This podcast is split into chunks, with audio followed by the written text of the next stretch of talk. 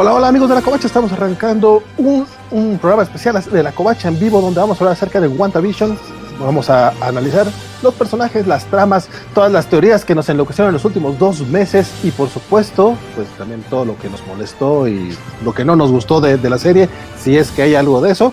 Este, pues porque va a estar muy, muy bueno el chisme y comenzamos.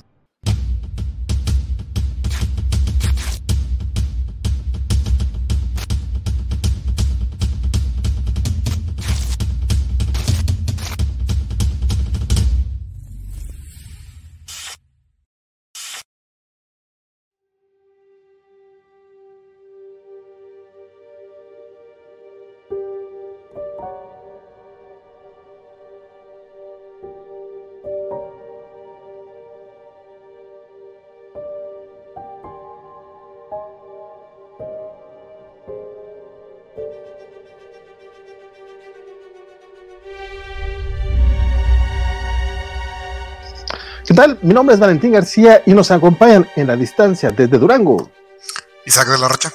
desde Campoche El enano sensual. y, de- y desde Madrid. La señorita Melón. Muchachones, pues hoy vamos a hablar justamente de, de esta serie que pues es la primera serie del- de Marvel Studios lanzada en exclusiva para Disney Plus. La verdad es que fue un poquito sorprendente porque como que no sé ustedes, voy a hablar ahora sí que por mí, no, sab- no sabíamos, no bien qué, esperar. Eh, todo esto, toda esta campaña publicitaria que hubo sobre las distintas décadas de la televisión y todo eso, como que no me, no me quedaba claro qué, ta- qué tan en canon estaba, cómo lo iban a manejar, qué era lo que íbamos a ver. Y resultó sorprendente, aunque la recepción de, de inicio fue tibia, como a partir del cuarto episodio, que ya era la tercera semana de emisión, las redes explotaron y los últimos capítulos, incluso cuando querías entrar a verlo justo al minuto en que se, se liberaba, eh, Disney Plus estaba caído. Cuéntanos, este, empezamos eh, co- con, nuestra invitada más reciente de la covacha, con Andrea Cárceles. Cuéntanos, ¿qué te pareció a ti, muchacha? Muchacha, cuéntanos, cuéntanos. A ver, yo empecé a verlo tarde, porque los tres primeros episodios no pude verlos en el momento, entonces me enganché al tercero. Entonces es verdad que al ver los tres primeros, yo no me sentí de esa. Mucha gente al principio del primer episodio les descuadró mucho, porque no sabían qué esperaban cuando veían la serie, porque el primer capítulo al parecer que es entero, como de los años 70, 70, no sé ni qué año, 50. era como raro. Pero como yo los vi del tiro los tres primeros, a mí me enganchó. Entonces no, no me sentí perdida en ningún momento. Me moló mucho. ¿Y tú, César? Eh, a, a mí las, este, les va a sorprender, para mí las producciones de Marvel no me generan mucho hype. Este, yo no tenía mucho interés en la, en la serie para nada de Wanda y Visión, justamente porque no sentí que en el MCU los hayan manejado muy. Así que digas, uy, qué, ganas tengo de ver historias de ellos. A mí lo que me enganchó fue justamente cuando empezaron a decir que iban a parodiar y homenajear las, las series antiguas. Esa fue la parte que a mí me dijo, ah, ok, tienen mi atención y mi curiosidad. Así que yo llegué, yo cuando vi la, la- el primer capítulo, eh, obviamente esa, esas referencias no me tocaron a mí, son mucho más viejas que yo, y ni siquiera me tocaron, en, porque son 50 principios de los 60 el primer capítulo. Este, ¿Y tú entonces no me tocaron pero, pues, ya soy de finales del 80, entonces pues no, me tocaron muchas de los 60 en reruns en, en Warner Channel. Entonces a mí tampoco me, al contrario, eso fue lo que a mí me enganchó. Yo, a mí me preocupaba mucho cuando fueran a saltar ya a la parte conectada al MCU, porque a mí lo que me estaba entreteniendo mucho era, eran estas parodias. No me decepcionó, eh, me gustó como, creo que fue bastante fluido. Lo único que medio me decepcionó fue, fue el final, pero eso creo que lo hablaremos más adelantito. Este, pero en general a mí, eso justamente eso fue lo que me enganchó, toda la parodia hacia las sitcoms. Isaac. No, yo también estaba en una situación similar a la del enano. No me. Las producciones del MCU, casi todas me gustan, pero todas tienen más o menos el mismo nivel de calidad y todos son más o menos lo mismo. Entonces, sabía que me iba a gustar, pero no estaba así como muy emocionado hasta que empezaron también a anunciar esto de que iba a ser como algo completamente diferente.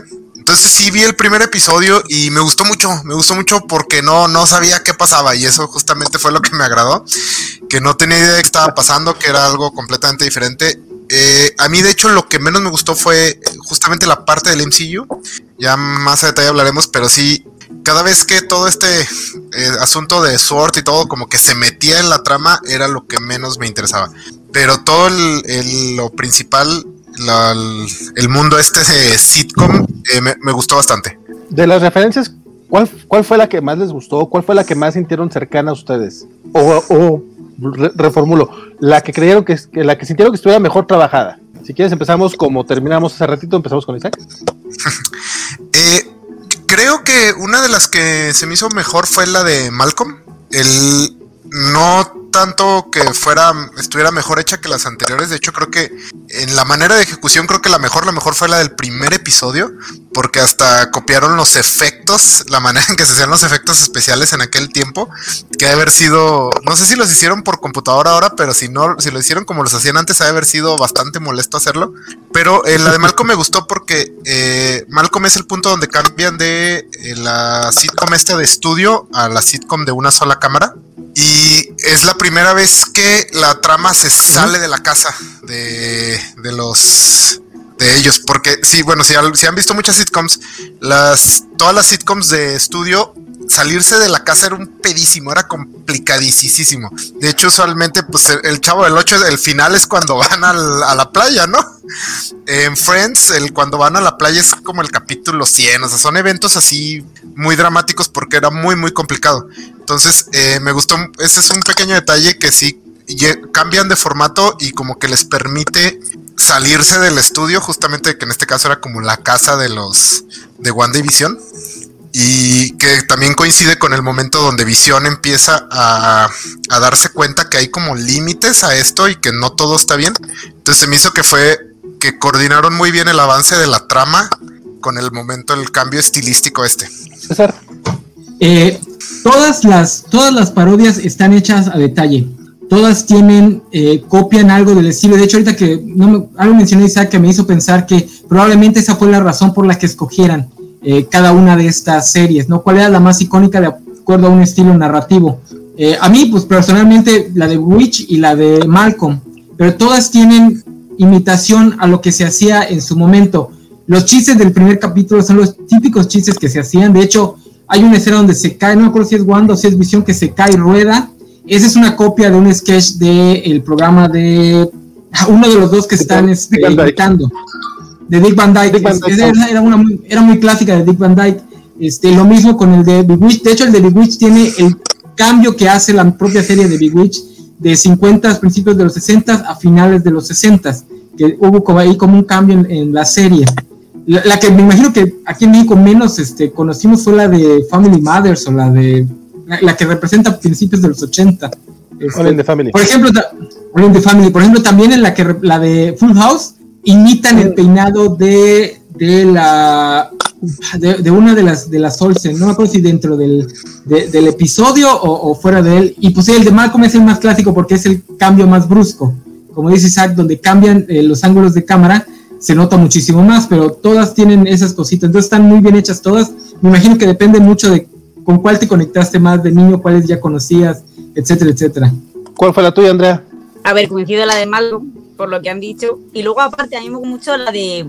Es que realmente es como de Office, pero también la de. Mm, eh, ah, el, Modern Family. Modern Family, pero era, para mí era más de Office, en verdad. Pero bueno, eh, lo que sea. Esa me gustó mucho porque es, me, me, pareció que también avanzaba mucho la trama porque es cuando Wanda ya se da cuenta de que está fuera de sí, de que no lo tiene bajo control todo. Entonces también me gusta cómo lo meten, ella hablando en, en off, o sea, como a ti directamente. Me, me mola mucho, pero la de Malcolm es que esa, esa fue genial. La intro y todo, cómo, cómo te meten a, a los niños y todo, súper guay. Y luego la de Encantada, creo que se llamaba. Esa no, digo, nunca la vi. The Witch. Esa no la vi nunca, entonces no. A mí me pasó que justamente las que, las que no me tocó ver, creo que fueron las que más me gustaron. El primer capítulo, hace poco volví a ver, justamente esta semana, volví a ver todos los capítulos nuevamente y adoré el primero, el, donde va los, el, el, jefe a cenar.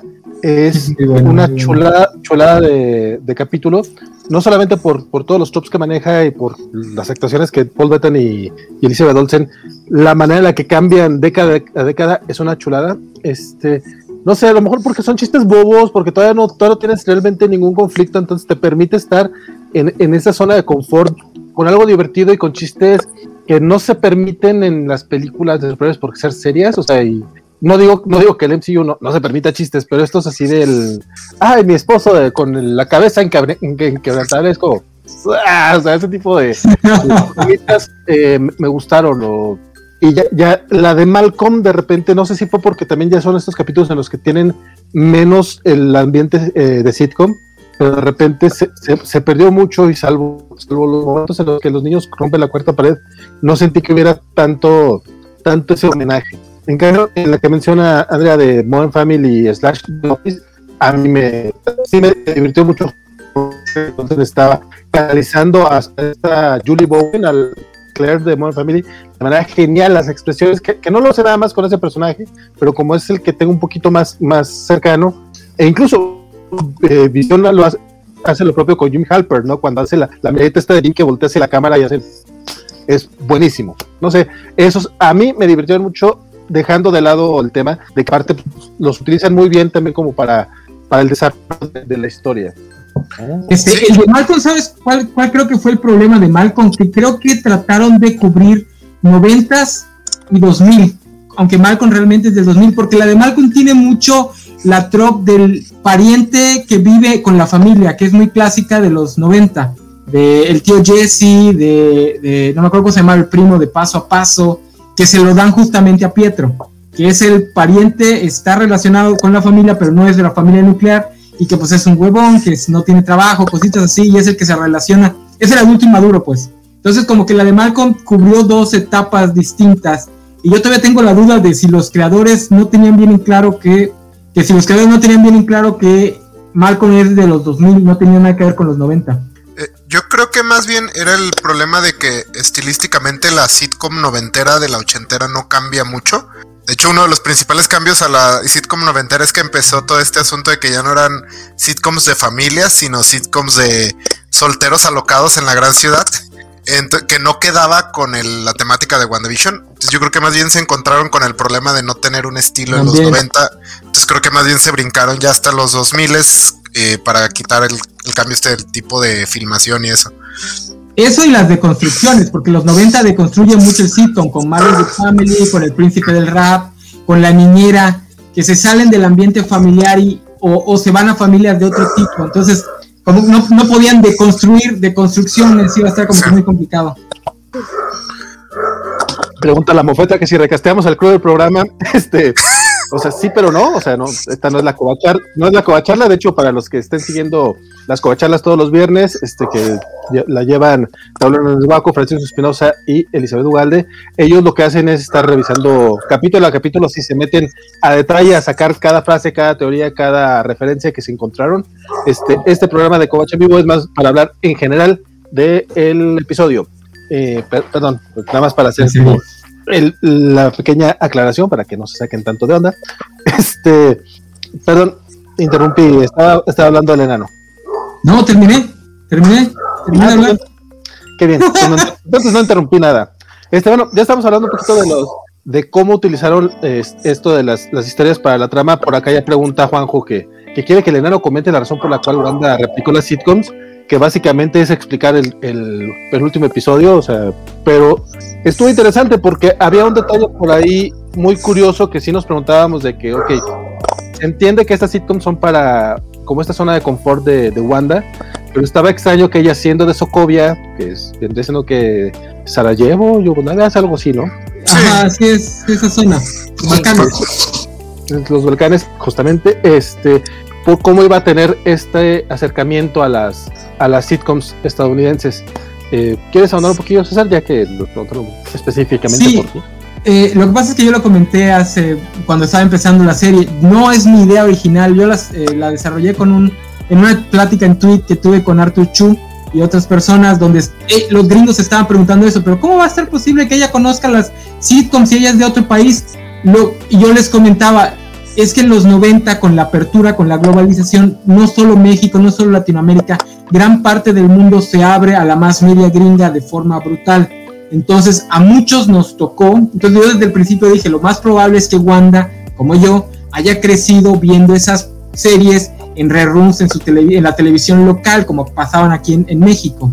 Entonces, pues al final más o menos se confirma eso, ¿no? No lo veía en reruns, sino que su papá, para que aprendieran inglés, este, se las presentaba, lo que le agrega otro, otra capa a la analogía, porque no solamente es la, la idea de, de consumir el sueño americano, sino la idea de consumir el sueño americano con la esperanza de mejorar tu vida, lo que para mí fue así como un golpe emocional fuertísimo, lo que más me gustó de la serie fue justamente eso. Este, y bueno, básicamente eso, ¿no? La razón por la que está replicando esta sitcom es porque ella las internaliza como el sueño. O sea, ¿cómo es el paraíso de esta mujer que creció viendo el sueño americano? Pues como lo presentaba el sueño americano, ¿no? Esta vida de familia en una casita con dos pisos, dos escaleras, su cocinita. Este, entonces está muy. El, juego metatextual ahí que hicieron en la serie me pareció hermoso. No está esta, esta parte está la leyenda urbana de que, bueno, a lo mejor no la leyenda urbana, más bien no esté tan documentado, pero que justamente en esa zona de, Europa, como estaba, como había este bloque a, que llegara Sí, pues sí, pues, es más, más, fácil explicarlo, claro. Este, que llegara el producto único, de repente sí tenían que hacerlo de manera clandestina, más o menos como lo hace el papá cuando llega con, con, esta caja de, de, DVDs. Aunque eso es un pequeño errorcito, porque ya para los dos, porque eso se supone que pasa en el 99, ya para el 99 ya no ocurría eso, eso ocurría antes de que caigan las, este, que caiga la, la cortina de hierro, antes del 92, entre el 89 y el 92, este, antes de eso, además, lo que consumían era mucha telenovela mexicana. Entonces, si Wanda hubiese sido un poquito mayor, en vez de sitcom gringas, hubiésemos visto, no sé, este, las telenovelas clásicas de México. Rosa Salvaje, qué bueno que no, qué bueno que no. ¿Por qué haces besando la lisiada? No, ese, es de los 90. Es de los 90, ah, es que ya no, no, no me tocaron la Ahora, me gustaría saber cómo ve Andrea ese, ese meme, siendo que a ella no le tocó ver la serie. Supongo que no le tocó ver la serie. Ese, ese, novela, ese y el de Malita Peluquera, que no sé si también es mexicano o no. ¿Cuál? el de Maldita Peluquera, que son dos que dice, por tu culpa, maldita peluquera, mi hija en no sé dónde. Y aparece, y son dos tías que se pueden a pelear, pero una hace una llave como de pressing cut, la coge así con las piernas y le da la vuelta. O sea, yo creo que es mexicano, ¿eh? Buscarlo. No, sí puede ser, no, que puede ser, puede ser. Sí, sí, sí. las novelas, las telenovelas mexicanas eran otro pedo. Y claro, y luego llega el hombre, la engancha así como si no pesa nada y se la lleva. Pero es que la pega, o sea, pero dije, madre mía, qué fantasía de serie. Eso sí, no, eso sí no me suena, pero puede ser, puede ser. Sí, no, no. Yo esperaba que supieran más la de, de la de recoger las escrituras de la casa del lodo con la boca, que es muy popular. No, de hecho, los, los, memes de esas novelas no tocan la parte, la parte loca de la novela. Eh, imagínate cómo hubiese sido WandaVision si en vez de, series gringas hubiese sido telenovelas mexicanas, ¿no? Hubiera, tenido que ser programa de HBO así súper oscuro. Pero bueno, hablemos un poquito de los personajes del, MCU. De hecho, la manera en la que, en la que reintrodujeron a, a Jimmy Woo, a, a Mónica Rambeau más bien la están presentando, aunque ya la habíamos visto en Capitán Marvel. Y sobre todo a, Darcy a Darcy Lewis, que ya pensábamos que ese personaje no iba a regresar. Yo lo único que agradezco es que regresó sin su sidekick, porque de repente Darcy, que ya era sidekick de Natalie Portman en las de Thor, tenía también su sidekick, ¿no? Tenía como este cuate que la acompañaba, que era, ese sí era un bodrio. Este, Andrea, cuéntanos, ¿cuál, cuál de esos personajes te gustó más o qué, qué, qué le, qué le puedes sacar de, de Spotlight a alguno de ellos? A ver, Darcy, en verdad. Pero yo es que también en unas cosas de las teorías dices, está muy guay que hubiese salido ya en plan, en vez como domadora de circo, camarera, como la serie de dos chicas en blanca, que no sé cómo se llamó ahí. que saliese ahí con el uniforme, o alguna, alguna coña, eso, pero está muy guay. Lo eché un poco en falta, pero dije, es que también igual no tiene los derechos, entonces no pueden hacerlo. Todo el mundo lo se metían ya en, en mucho tema. Pero igualmente ella, Darcy, Darcy me gustó mucho verla otra vez. De hecho, no me la esperaba y me, gustó mucho porque casi la vi antes a ella en el emoji de Twitter que porque la viese que salía en la serie y me lo.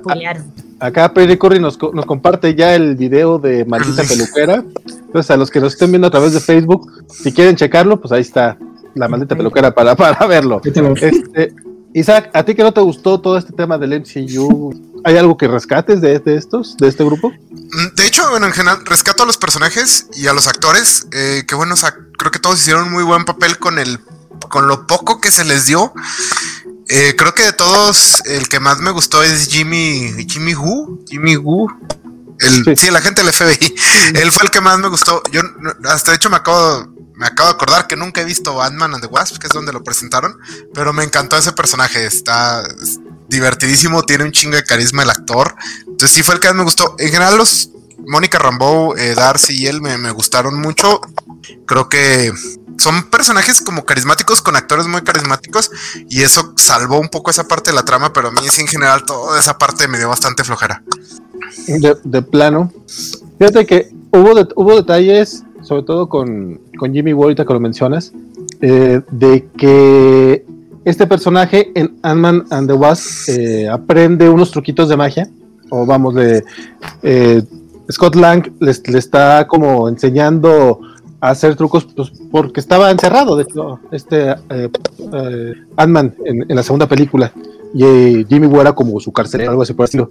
Entonces, que para engañar, para distraerlo, le dice, ah, mira, entretente con esas cartas. Cuando empieza la serie, justamente lo vemos sacar su tarjeta de presentación como con, con movimientos de ilusionista. Y todavía al final de la serie lo vemos haciendo un acto de escapismo bastante poco convincente, diría mi hermano que sí es ilusionista, pero, de todas maneras, ¿qué, quieres que te diga, compadre? Este, pero me, me, gustó cómo en esos pequeños detallitos le dan eh, cierto desarrollo a los personajes. ya, ya no hablemos justamente de Darcy, que ella pasa, pasa de ser básicamente la becaria a ser ya la doctora Darcy Lewis. Y, y pues trátenla así, sin dejar de ser pues toda, toda una ñoña hecha y derecha, ¿no? Eh, sí. En Thor, Darcy no estaba estudiando ciencias. Eso se me hizo curioso de que ahora sea doctora en qué física, no sé qué. Ella no está, de hecho el chiste es que ella estaba estudiando una cosa social, era sociología, una cosa así.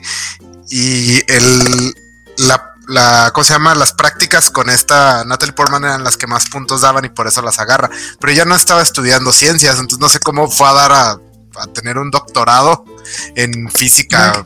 Física fantasiosa. pasaron casi 10 años. Casi 10 años. le dio tiempo de estudiar dos, carreras. Para todos esos que se clavan tanto en el MCU, ya ven, pudieron haber estudiado dos carreras. estar pensando en las, en las teorías de mutantes. Pero tendría que haber dejado la carrera que ya tenía, empezar la otra, hacer una maestría y luego hacer un doctorado. Eh, es probablemente un error de, continuidad, pero en las escuelas gringas, como se manejan más por créditos, no es tan difícil cambiar de cambiar de cambiar de sí, cambiar de titulación a última hora. Nada más es cuestión de que homologue créditos y cositas así. Pero obviamente es un error de continuidad. sí, no, no se me hizo como curioso porque si era como el chiste en la primera de Thor. A mí me encantó el, personaje de Darcy, de cómo, fue básicamente nuestros ojos dentro de las series y, todos estos momentos muy metatexto de, ella, de ya muy, muy, muy inmiscuida con los personajes, ¿no? Incluso cuando se le cae la maruchan y todo eso de que, o cuando hace la mención de que recastearon a Pietro. A Pietro. O sea, fueron, fueron como realmente nuestras propias expresiones y ya los veías ellos haciendo las mismas teorías que estábamos viendo nosotros a mí esa parte me pareció muy graciosa. Digo, no sé qué tanto sea eh, mm, más el fanservice que, que yo estoy agradeciendo que realmente eh, con propósito para la trama, pero a mí me encantó.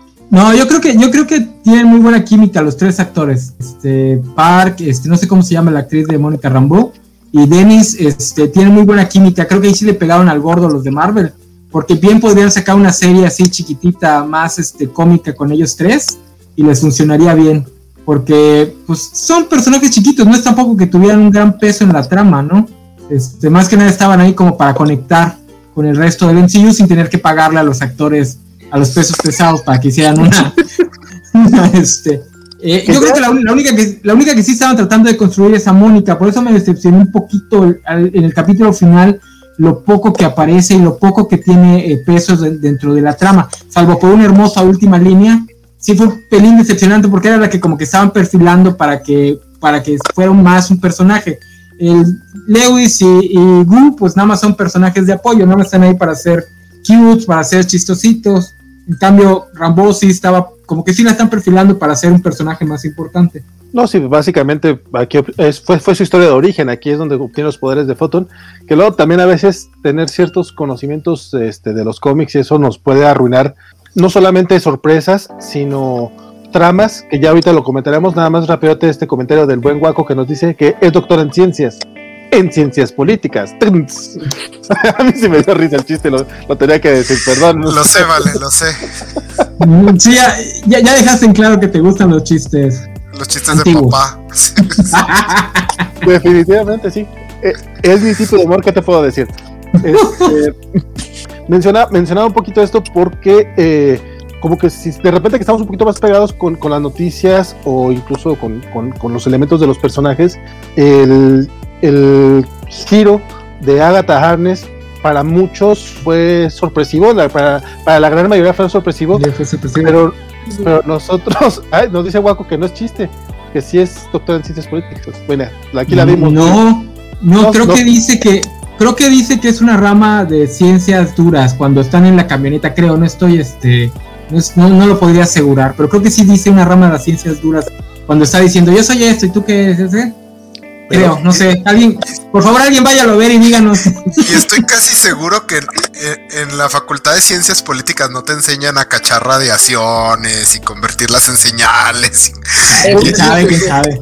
Tú no sabes qué clase de políticas lleva ella. aparte de educación de primer mundo, no sabemos. mejor está no sabemos, no sabemos. Así es. Este, mm, decía, el tema de, de, de Agatha Harness eh, por ejemplo, lo platiqué con Isaac, que él, que él como que de repente no se entera tanto de las noticias y como que vive más feliz por eso. Él no, no, no tenía, él no sabía, por ejemplo, de, ello, o Andrea que nos menciona que no iba a salir, que no, sabía que iba a salir Cat Dennings, que se había anunciado desde hace como un año, pero no, no son noticias muy fuertes o que, o que, el, o que el resto de la gente lo, tenga muy en, en, cuenta y les ayuda un poquito a la sorpresa, creo yo. Y eso es más o menos lo que está pasando con, el caso de, de Mónica Rambo, que también eh, cuando la presentan, la presentan como Geraldine, y, ese y hay un giro ahí cuando te dicen, ay, no es Geraldine, es, es Mónica Rambo, la hija de María Rambo, la que viste en Capitana Marvel. Y es como, ay, pues yo no, yo no sabía que eso era sorpresa, porque hasta en los créditos venía como Mónica. Pero al parecer sí, para muchos sí fue como giros dentro de la trama. Yo no sabía, yo no sabía que Geraldine era Mónica. Ya, sé, ya Este, lo, de Agatha, lo de Agatha Harris, por ejemplo, a mí sí me afectó. A mí generalmente no me, no me importa mucho esos, de, esos tipos de spoilers. Pero el de Agatha sí, porque cuando dan el giro de el de Iguas Agatha All Along, este, yo dije, ching, sí la van a poner como el villano y van a pasar todo lo demás a segundo plano. Entonces sí, este, no, no me cayó el 20 de que realmente nada más era la sorpresa de revelar que era un, era un personaje distinto al que nos habían presentado. Yo lo entendí más como que ella va a ser el villano secreto que nos estaban que algunos estaban queriendo ver. Entonces a mí sí, ahí sí me arruinó tantito. Ya después el siguiente capítulo se ve que no iba por ahí, pero pues en su momento sí, porque... No, pero en el momento sí, la revelación sí la manejaron como que ella era el villano. O sea, mató al perro, ¿no? Así ubicas quién es el malo. O sea, la que, el, que, el que patea perros es el más malo del lugar. Ni Hitler mataba perritos, ni Hitler. Entonces Curry nos confirma que Darcy estudió ciencias políticas, lo acaba de buscar. Y es no, pues muy, no, no, está muy completo su currículum. En, la escena donde, donde la introducen, donde ven la camioneta, ella dice por qué la llevan, o sea, qué rama de la investigación es la razón por la que la llevan. Si pueden checarlo y decirnos, por favor. Dice Gámez. Ah, y también doctora en astrofísica. Parece que. Sí, sí, Eso, astrofísica, sí. ¿Por qué no? Y Joaquín nos dice que siendo él fan del, del MCU, este, este es de esos proyectos en los que no tiran toda la carne al asador. Si fuera de DC, la estuvieran haciendo pedazos. No, más bien el problema es que tira, toda la carne al asador y le sale mal, compadre, y se le echa Sí, porque, porque a pesar de que no es un proyecto tan, tan, de, tan de altura como sería una película, sí tiene un montón de cosas. No sé por qué están decepcionados este, de que no les reveló todo. Sí, dejó un montón de cosas abiertas para que sigan explorando a mi parecer hasta demasiadas, porque luego les puede pasar como con la película de Hulk, que se quedan un montón de tramas ahí colgadas que no han vuelto a revisar. Bueno, que ya prometen que van a revisar un par en el futuro, pero... Ya viene la Eso dicen, no sé si sea verdad. Eso, cuando hablamos de los rumores, quiero comentar algo al respecto. Va, va, va. Este, bueno, el caso, no, la verdad es que yo creo que la, la serie manejó muy bien ese tema de llegar un poquito sin expectativas, de irlo creciendo poco a poco y, al final cuenta la historia que sí quiere contar, que básicamente es la del duelo de Wanda. ¿Podemos este, ahondar, un, Wanda. podemos ahondar un poquito en ese, en ese tema? ¿Qui- ¿Quién, quién quiere levantar la mano? La invitada que yo- empiece, ¿no? Ah, bueno, sí, que empiece la invitada. Dice que no. Eh, Isaac. ok. Eh, bueno, eh, ¿Qué pasó, Andrea? Aquí era lo, era lo que mencionaba yo de que el, todo lo que tiene que ver con Wanda y Visión en la serie me gustó mucho. Eh, creo que lo manejaron increíblemente bien, sobre todo porque son una pareja que no estuvo muy pareja y cada uno como personaje no tuvieron mucho tiempo en las películas, no estuvieron muy desarrollados. Entonces, eh, todo eso me encantó. Y la verdad, sí, todas las escenas de- afuera del hechizo, me, no, no, conmigo no conectaban porque se sentía como que, como que por fin el MCU se estaba arriesgando a hacer esta cosa diferente, pero tampoco se quería arriesgar tanto. Entonces, lo sentía como el MCU queriendo meterse a huevo a este proyecto que era algo diferente. De, de hecho, el, lo que menos me gustó de todo fue el villano este de Sword, ni me acuerdo cómo se llama. Hayward. Ay, igual. Ay, Hayward. Hay- Hayward sí fue un villano así de. ¿Cómo le llaman? De estos de malo maloso. Es, Sí, no, es un villano, al pat- es un que al villano principio patético. es- sí. No, y al principio le dan como razón, o sea, es razonable, pues Wanda acaba de secuestrar un pueblo entero, claro que está preocupado, y al final estaba disparándole a morrillos, así a niños, para que sepas que, que es bien, bien, bien malote. No, pero todo el tema, eh, me, me gustó todo esto que era esta saga acerca justamente de Wanda y su dolor y cómo, pues esta metáfora que los cómics, las historias superiores sirven mucho para esto, para extrapolar metáforas a niveles absurdos, que, que es eh, cuando no lidias con tu dolor, que lo internalizas a este grado, básicamente lo, lo proyectas a los demás y los lastimas, que era lo que estaba haciendo Wanda y que es lo que le dicen al final, es que cuando sueñas, sufrimos lo que tú sufres. Me gustó mucho todo eso, cómo fue avanzando la historia, el- lo que menciona el Lano de que cómo usa las sitcoms como su eh, como el- para escapar al sueño americano, porque incluso eh, cuando llega por fin al pueblito este americano resulta que es un pueblo pues no muy próspero, medio caído en desgracia económica como todo el mundo en estos tiempos y lo convierte en este lugar idílico. Y pues sí, sus escenas con visión, la, la que ya es meme, la de que es la pena si no el amor perdurando. Ah, ah, ah. Oh. Dir- directo al cocoro, no, no, no. Y, y la despedida final entre Wanda y Visión también her- hermosa. Muy bonita. Eh, sí me quejé un poco de la pelea anterior porque estuvo así como que, ay, otra vez. eh. Pero es- me gustó que el clímax, así el momento climático de la historia no fuera derrotar al villano, sino Wanda aceptando, pues que, que tiene que lidiar con esto, que la, son tragedias que pasan y tiene que seguir adelante. Y cómo poco a poco se va yendo, no, o sea, me gustó mucho cómo trató el tema, pero también creo que está una oportunidad aquí desperdiciada que por momentos quisieron meter en el paralelismo entre Mónica y Wanda. Que. Mónica también estaba pasando por el duelo de perder a su madre. Y creo que el- hay momentos donde la serie quiere que mostrarlas como figuras paralelas, pero como tiene que lidiar con Sword y con Hayward y con el astrofísico, y, eh, creo que al final el lado específico de Mónica no lo llevaron muy bien, ni lo pudieron conectar mucho, excepto por el final cuando le dice lo de su mamá. Esa escena está, está muy bonita, pero el resto creo que no lograron empatar muy bien esas dos tramas. Pero creo que todo lo que tiene que ver con Wanda y Visión en esta serie para mí sí fue, fue un éxito. O sea, lo manejaron increíble. Realmente es básicamente nada más lo que, trata- lo que trataron de Wanda, porque Visión, pues no, no era Visión realmente. Tan, tan, tan. Era. Hijo, eh, este. ¿Qué pasó? ¿Qué pasó? No, eh, ahorita que dice lo de visión, a mí también me gustó cómo manejaron visión, aunque obviamente Wanda es la, la principal y es la historia que lleva todo, toda la parte dramática. Yo creo que a visión también lo supieron usar bastante. Yo creo que esa parte de, de no era realmente visión queda en la parte más filosófica, ¿no? Por eso lo ponen tan obvio en, la- en el, en el diálogo del, del barco de Teseo, ¿no? ¿Cuál de los dos es el real? ¿El que crea Wanda o el que tiene el cuerpo re- rehecho? Y al final son los dos y ninguno. Eh, lo que decía Isaac de, de las, de que los superhéroes se prestan para esas analogías y, y volviendo a tocar el tema de que dice, es que si fuera DC lo estarían criticando. No, lo que esa es la gran diferencia entre el MCU y lo que hace DC. El MCU sabe que los, sabe cómo funciona el género de superhéroes y no lo trata de estirar más allá de donde, de donde se puede estirar. Eh, aquí WandaVision tra- trabajó temas duros, pero dentro del género y cómo se manejan en un género que pues, tienes personas volando y lanzándose rayos de colores, y la mala tiene un color, la buena tiene otro color. Entonces, lo maneja de la forma en la que lo debe manejar, no se cruza esa línea en la que se vuelve un melodrama este, ridículo. Eh, y sí, la parte, toda la, toda la historia de Wanda es lo que yo rescato de esta serie. Toda la historia del, dice Isaac, la parte de, cómo eh, construir esta, esta fantasía puede dañar a tus seres queridos. Yo no había caído también en esa analogía, ¿no? Ella forma una familia, pero como la está formando con la intención de escapar de su, de su dolor, pues los está dañando también a ellos, ¿no? El final, cuando les dice este, adiós a los niños, es bastante, este, es bastante duro. Eh, a mí me hubiese gustado que, en, la, que en, en, el Stringer no pusieran lo que pusieron, justamente porque demerita tantito el drama de, de esa última escena con los niños. Pero sí, no, la despedida de, de Visión sí es bastante, bastante emocional.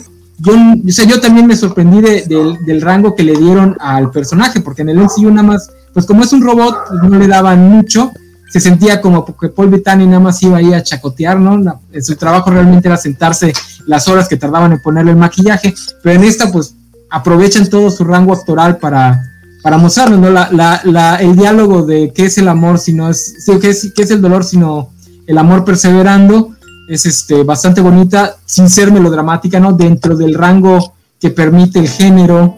Este, a mí me gustó también cómo, cómo recogniaron por completo la historia de Wanda, ¿no? Todo, todos los problemas que había en, en, en con la historia de Wanda la recognean y queda un poquito más, este, poquito más lógica y queda un poquito más asentada alrededor de su personaje, que ya es la única que queda de esa trama, ¿no? Porque pues, ya no está Pietro, entonces no hay razón para seguir con la trama de que fueron mutados por, por Hydra y todo eso.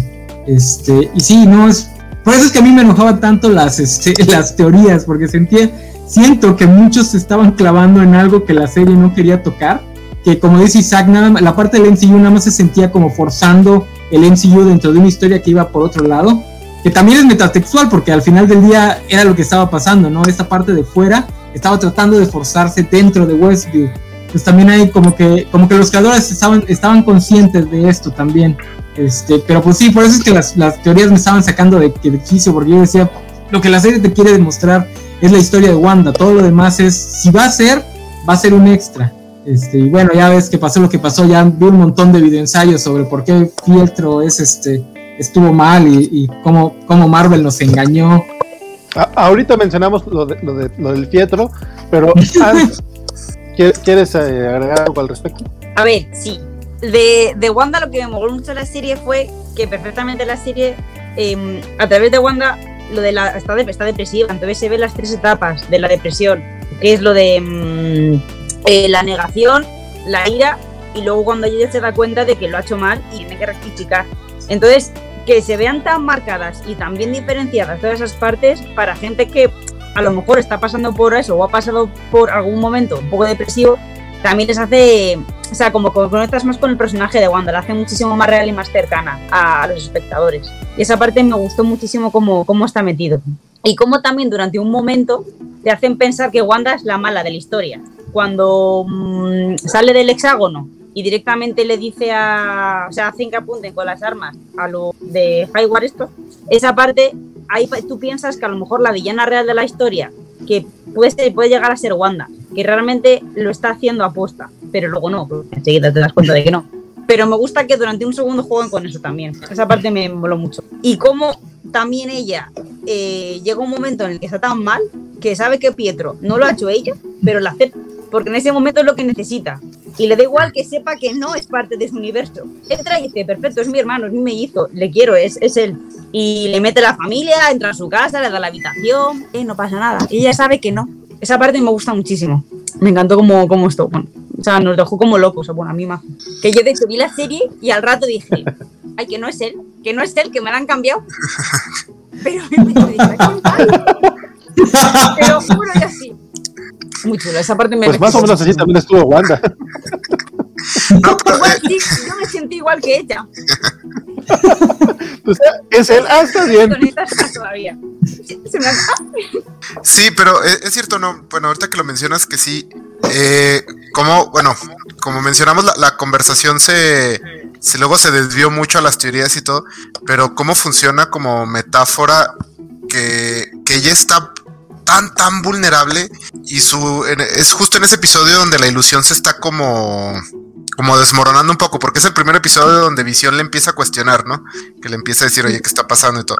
Y que llega este, como dice, eh, pues este que, claramente no es su hermano, todos sabemos que no es su hermano, pero está tan necesitada de un pequeño algo en que apoyarse que dice, sí, entra a mi casa, convive con mis hijos, sé el tío.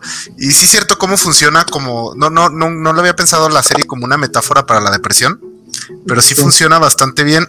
Y ese momento donde estás tan, tan, tan vulnerable que, que es básicamente un, un placebo que sabes que está mal, pero dices, pues va, lo que sé es bueno en este punto. Sí, porque luego también Visión se mete con. O sea, no le parece bien que pase tanto tiempo Pietro con los niños. Y Wanda dice: Sí, sí, es su tío, es su tío, déjale. Sí, bueno. Perdón. Este. El tema de, de Evan Peters como, como Pietro, que fue algo que, que ahorita tiene a todo el mundo como un poquito molestos, y creo que hay cierta razón en eso. Eh, uno sí debe de entender que, lo eligieron por una o sea, lo eligieron por una razón. O sea, el, hecho de que casen a Evan Peters como un falso Pietro es sí, es para jugar con, con, la mente de todos y de repente se siente algo engañoso. Digo, hasta ahorita tampoco nos han terminado de, de negar esa posibilidad porque al parecer este Ralph sí tiene super velocidad, because reasons.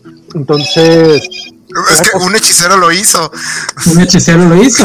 Pero sí, Sí, bueno, sí, en este caso sí. Esta Agatha le pudo haber dado ese, ese poder, pero aún así, eh, sí entiendo. Tenemos aquí comentarios, por ejemplo, de, Joaquín Luna, que dice que él, que él no, no, está de negativo, pero pues es que, ¿cómo iban a arriesgar? O sea, como que sí, que parecía que iban a arriesgar, pero no lo hacen. Dice, si, tiene que ver con Doctor Strange y Spider-Man No, Way Home, pues solo es como cómo consigue el libro y lo demás, pero pues como que sí, la gente se siente un poquito engañada con, ese tema, con, con ese mislead. Enano, ¿te con ganas de comentar algo? Sí, el, el, problema es que lo que no están considerando es que tienen que cuidar mucho qué narrativas agarran y cuáles no. Revivir un personaje que ya mataron siempre es este es peligroso porque te puede arruinar la historia. En el caso de Coulson no pasó así porque se fue a otra serie y no ha vuelto a tener contacto con el MCU en general. En el caso de Visión, pues están estableciendo que no necesariamente es el mismo personaje. Es más como, como Dinobot 2 en, en, en Beast Wars. No lo están reviviendo prácticamente, no, no agarraron, no, no captaron la, la, referencia, ni modo. Este, no lo están reviviendo realmente, es un nuevo personaje. Yo creo que en el caso de, de Peterson estuvo bien, porque todo esto de conectarlo al, al, a, la, a, las historias de, de, de Fox empezaría a empantanar demasiado este, la historia de una franquicia que ya va a empezar a entrar a esa etapa en donde ya va a estar muy empantanada, ya va a haber mucha, este, muchas referencias, eh, mucha continuidad, etcétera, etcétera. Ahora imagínate que lo conectes a otra. En cambio, la forma en la que lo trajeron permite usar al personaje, al mismo personaje, aunque no revivas a Quicksilver y no lo anexes a otra, este, a otra continuidad el personaje va a ser el mismo, aunque se llame Ralph. Que por cierto, dicen que el Rap Bonner es una referencia a, un personaje de una de las series a las que hacen alusión. No estoy seguro, no lo he verificado. Que uno de los personajes se llamaba Bonner. No es, o sea, es un chiste de doble sentido, porque Wanda tiene varios chistes de doble sentido, ahí escondiditos. Y este también es una referencia al, a, una serie antigua. Ese no está tan escondido, porque cuando dice Bonner, este, Evan Peters como si tuviera 12 años. Fíjate, no, pero es que creo que no me terminé de explicar, porque me estaba trabando mucho, discúlpenme ustedes.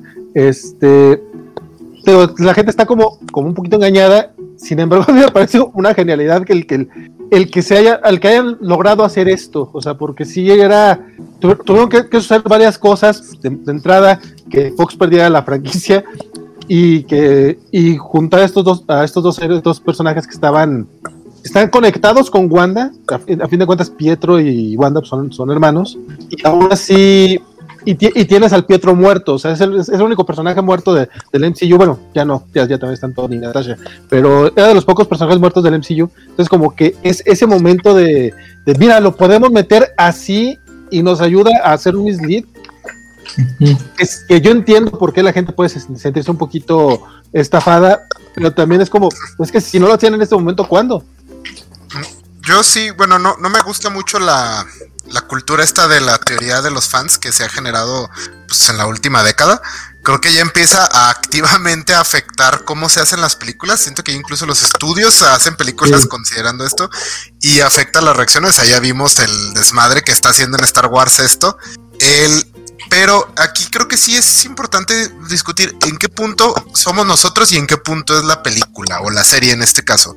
Eh, por ejemplo, el, caso específico de, Pietro sí creo que a lo mejor sí, sí clasifica un poco como troleo de parte de Disney. Ah, sí, sí, sí, sí. Pero eh, me interesa más el, caso del, del científico aeroespacial, ¿cómo se llamaba? Ah, ese sí, ese sí, el científico aeroespacial sí fue... Sí, sí, sí.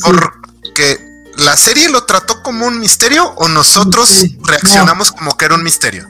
No, ese sí fue, ese sí, ese sí fue un mal misleading, porque sí lo presentan como si fuese ser algo importante y al final no fue relevante.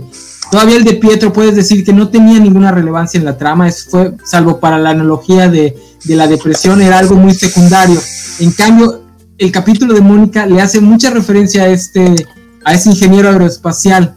Entonces lo presentan, y, y no es una, son varias veces, o sea que sí era intencional. Entonces sí, y a mí sí no me gusta que, por ejemplo, salieran a decir al final, no, pues es que se van a decepcionar, porque como dice Isaac, ya va demostrando que hasta el MCU está entrando en esta dinámica de preocuparse demasiado por las teorías de los fans. Entonces eso siempre es, siempre es malo, ¿no? Si lo cambian a última hora, si están tratando de ganarle al foro de, fans, las teorías nunca les va a salir bien.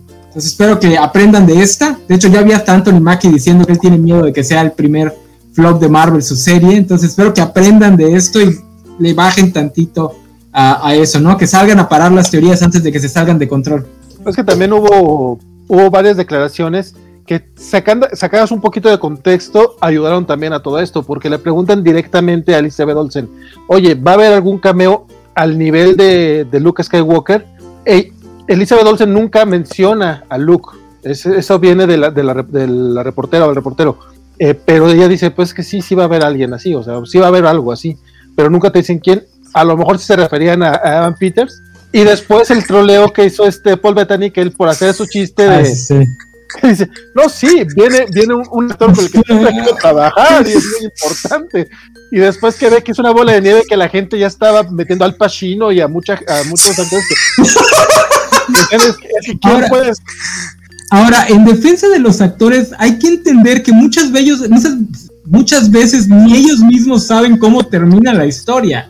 O sea, hay muchos casos de actores de Marvel que dicen, yo ni tenía idea de que así era mi escena porque lo filman en una pantalla verde, están súper editadas. Anthony Mackie, volviendo a Anthony Mackie, él nos dice que no sabía que ya era parte de los Avengers hasta que no ve el final de, creo que, eh, Civil War, no, no, Soldado no, Ultron, Ultron, Ultron que, llega a Falcon en la escena de, de Avengers Unidos. Y dice, yo ahí me enteré en el cine que iba a ser parte ya de los Avengers. Entonces, muchas veces estos actores no tienen ni idea de lo que, de lo que va a presentar la, el producto final, pero bueno, ellos tienen que dar tours y les están preguntando lo mismo, lo mismo, lo mismo, lo mismo. pónganse en sus zapatos, ¿no? Imagínense que a donde vayan, oye, ¿cómo va a terminar esa película? ¿Y qué va a pasar en, Multiverse of Madness? ¿Y qué va a pasar en Spider-Man? Pues sí, o, una se ponen como Idris Elba a decir, ¿sabes qué? A mí me harta que, que, me pregunten esas cosas, me pintan de payaso y me ponen contra una pantalla verde, ya que está jodiendo o se ponen como Paul Bettany y aprovechan para divertirse, ¿no? sí, sí, va a haber un actor, un actorazo con el que siempre he querido trabajar. Y genial, yo se lo aplaudo a Bettany. Yo, se lo aplaudo a Bettany. Hay quien lo compara con lo del mandarín, ¿ustedes qué creen?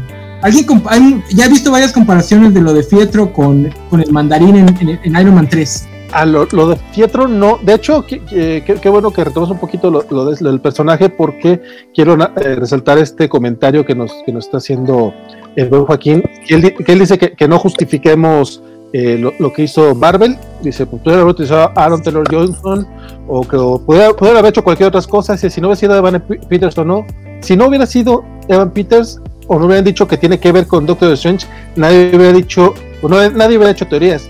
Lo de Mephisto fue porque Agatha era un villano muy secundario de los cómics. De hecho, Agatha ni siquiera es villano en los cómics, ese es un detalle de estos que de repente, de las licencias que se toman de repente.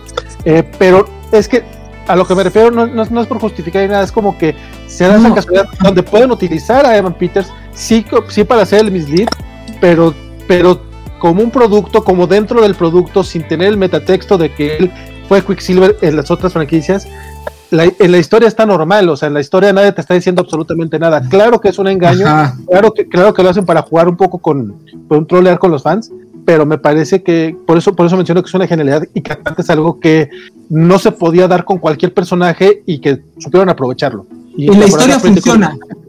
Y Peter Curry dice que ama a Paul Bettany, que está en su lista. No quiero saber en qué lista, mujer. En la historia funciona. Nosotros podemos nosotros podemos criticar la parte extra del producto, ¿no? La publicidad, cómo se relacionan, este, cómo, cómo Marvel vende su producto, etcétera. Pero dentro de la historia funciona. Se conecta con, con Doctor Strange, se conecta, ya está el segundo Stringer. Este, hasta hace Agatha Hammer la, dice, es que ya es más poderosa que el, el, hechicero supremo. Se conecta, se conecta bien, este, fluye muy bien la historia de Wanda a la, no sé cuál vaya a ser la historia de, del, de Doctor Strange, en ese sentido no es, no es lo problemático. Podemos criticar la parte de la publicidad, que tras bambalinas lo publicitan como si fuera más o nos hacen creer como si fuera más. Pero bueno, ahí también ya tenemos mucho la culpa nosotros como consumidores. Sea, ya tenemos 12 años de MCU, esto no es nuevo tampoco. Ya nos pasó con la primera película de Hulk en el que el director nos troleó así muchísimo. Sí, ahí en esa escena, en el, en el hielo se ve el escudo del Capitán América, y todos como imbéciles tratando de buscar, no, no había nada esa película no tenía ese tipo de guiños. Ya, ya, ya, son 12 años de eso. También no deberíamos estar cayendo una y otra vez en, en, lo mismo, por mucho que se pueda criticar a la empresa. Pero dentro de, la, dentro de la historia todo funcionó, toda esta parte funcionó bien. Por eso pregunto, ¿ustedes creen que es como el mandarín? Yo no, porque a mí el mandarín, a mí me gustó el, guiño de que el mandarín no fuera el mandarín, fuera un actor. Lo que yo sí sentí es que no funciona. Una vez que se hace ese cambio, ese switch, el tercer acto de Iron Man 3 se cae por completo porque el personaje de Gillian no puede llenar los zapatos de un villano final. Entonces, yo creo que el, el, twist del mandarín fue muy bueno haciendo separado. El personaje es buenísimo. Me gustaría que volviera a salir porque es un personaje genial. Pero yo creo que sí afectó la historia de Iron Man 3 porque hace que el tercer acto se apague por completo, ¿no? Y cuando sale Gillian diciendo yo soy el verdadero mandarín, dices, no, güey, bájate de ahí. Este, entonces, en cambio, lo de Pietro no afecta a la historia. Puede afectar nuestras ganas de ver a Quicksilver. Y se lo dice alguien que se enojó cuando vio que se muere Quicksilver en, en Ultron. Yo ahí le perdí el amor por completo a Wedon. Cuando lo vi que lo mata, dije, chinga tu madre, Wedon. Ese era uno de los pocos personajes que quería ver en el MCU. A, tu, a, tu, pregunta nos dice Pretty Curry que eh, lo del mandarín es una copia demasiado reciente de lo que se hizo con Rachel Gould en Batman Begins.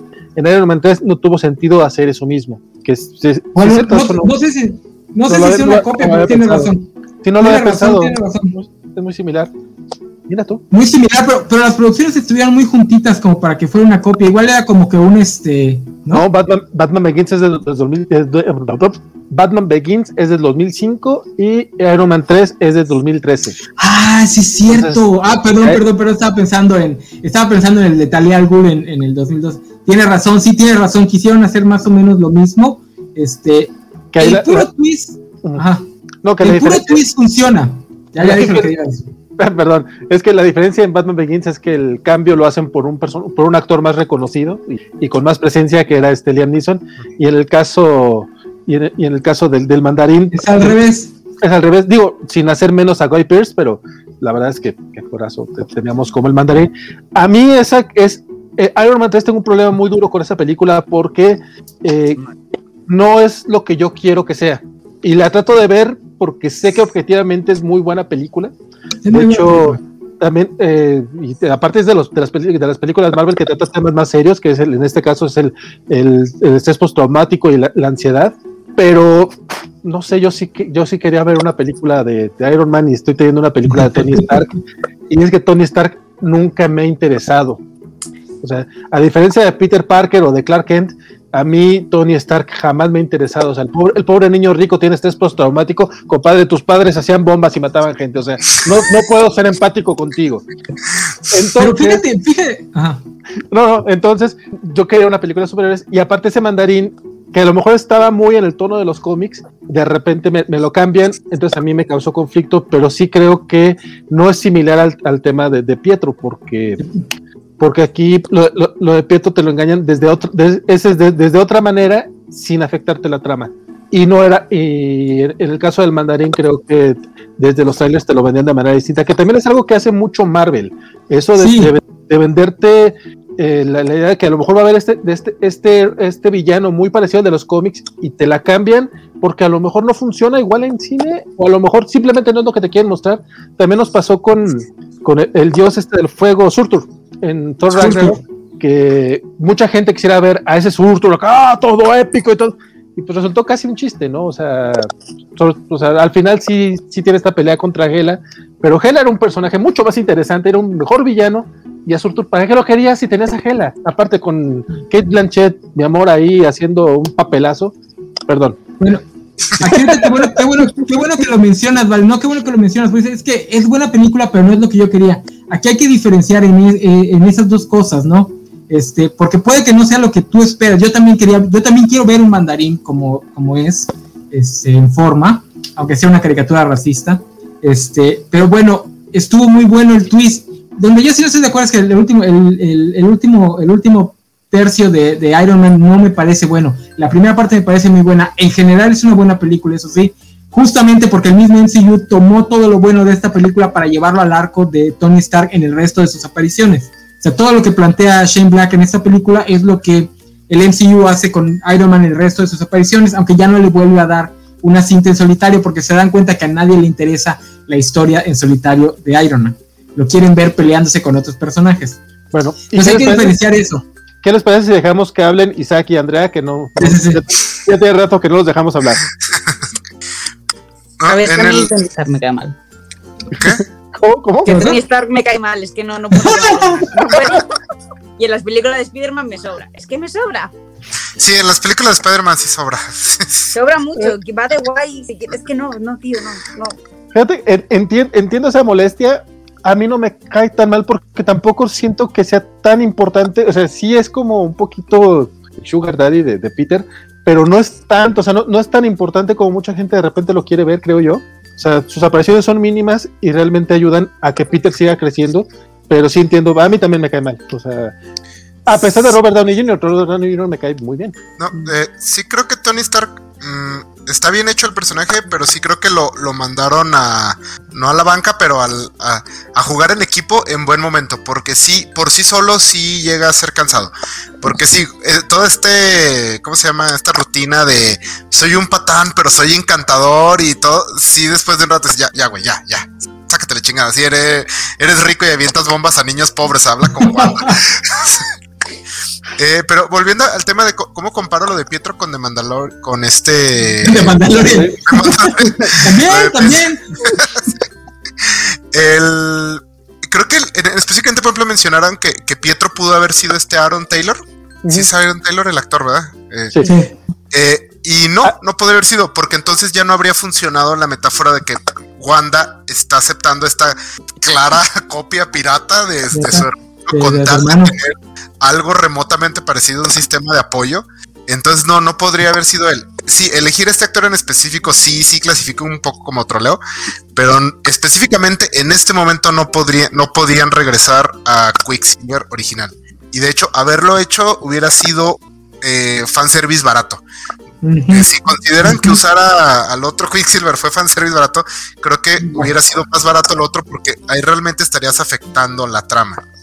Y esta es la otra cosa. Eh, los creadores, aunque me quejo de todo lo del MCU que metieron y todo, creo que sí se estuvieron muy enfocados en la historia que querían contar y en que el tema central era el duelo y el dolor de Wanda. Eh, haber metido cosas que, que Mephisto, que es pesadilla, que los Celestials, que Galactus, creo, que todo eso hubiera entorpecido, como dicen, empantanado e, esta trama que de por sí yo ya sentía un poco empantanada con el la agencia gubernamental mala genérica. Entonces, creo, sí respeto eso, que habiendo tenido la oportunidad de, va todo y avienten referencias y que se emocionen de decir no, eh, esta es la historia que vamos a contar y, vamos a contarla. Que se van a decepcionar porque no sale Mephisto al final, pues, ¿qué, le hacemos? Entonces sí, sí admiro, admiro eso. No, y aparte realmente tuvimos eh, grandes personajes, todavía no hablamos de, de, de Han como, como Agnes, que dejando de lado su canción, que ya yo creo que esa sí fue el, el- fue el momento Oh, fue el momento clímax de la serie, si me lo preguntas. Este, yo esa, e- ese videito lo regresé dos, tres veces y cuando dice yo, yo maté el perro, me reí junto con ella, lo cual habla un poquito mal de mí.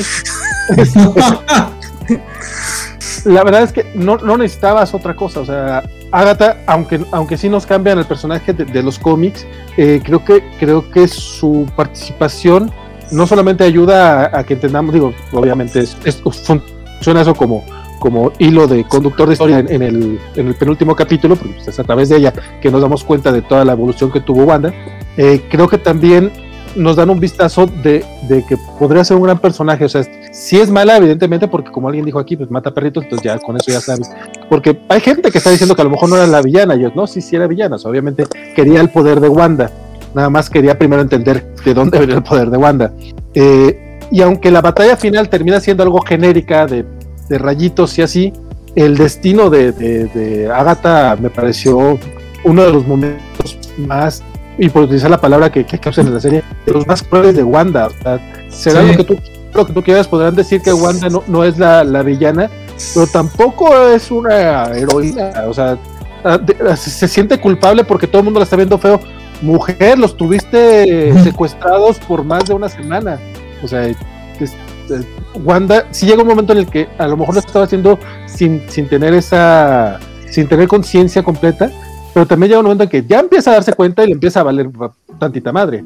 Y lo que le hace a, a, Agatha, que es básicamente dejarla encerrada y en, un papel, eh, me parece también, eh, me parece uno, de los momentos más, eh, más culeros de, de- del, del MCU. Que además va a estar bien raro porque el pueblo ya regresó a la normalidad y Agatha sigue diciendo frases como hockey doki, donkey. ¿cómo dice? O sea, todos los vecinos la van a ver bien raro, nadie le va a querer hablar. No, pero los vecinos saben quién es Agatha, no me imagino. No, no sé cómo pasa. Que el, la actriz, No. ¿qué, qué actrizaza, eh? Yo nada más la había visto en comedias y, y generalmente la ponen como esta, este personaje nefasto. Es la, es la esposa, la ex esposa de Boyle en Brooklyn Nine-Nine, por ejemplo, y tiene así como ¡Ah, no manches! tiene papelitos chiquitos así. Sí, sí, sí. Yo lo ubicaba de comedia y de repente la ves acá y es como, ¿por qué no la han usado? Tiene un rango actoral. Un enorme.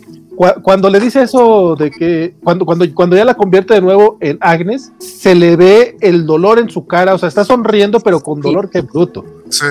Perdón. Oye, vale, re- retomando lo de, lo de, y tomando una teoría, este, lo que está diciendo de Wanda, yo sí creo que la dejaron bien planteada para, no necesariamente ser un una villana, pero para sí ser un antagonista en Doctor Strange. Digo, obviamente es una, tendríamos que esperar a ver por lo menos que empiece la producción, ¿no? Pero yo creo que al final sí dej- dejaron esta puerta abierta.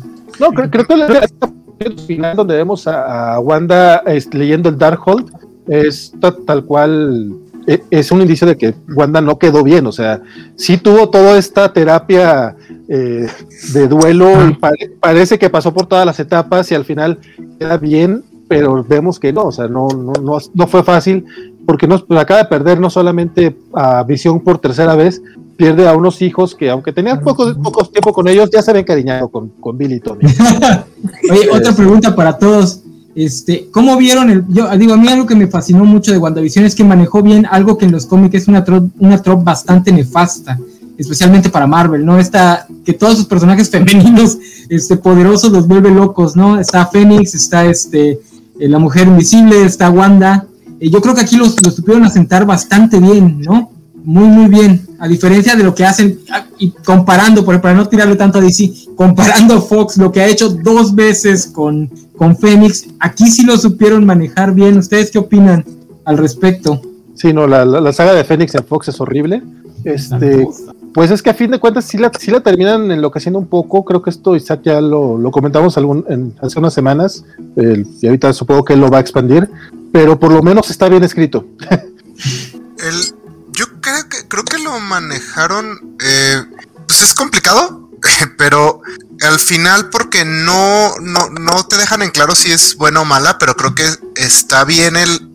o sea, ella pasó por todo esto, por toda esta serie de, por una vida traumática y varios momentos traumáticos y, y el trauma que debe ser crear una familia y luego tener que destruirla.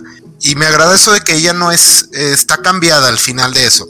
Ahorita la pueden llevar en la dirección que quieran, pero no es la, no es la misma que era cuando inició todo esto. Y creo que es importante para toda esta trama del dolor y el duelo y cómo lo procesas.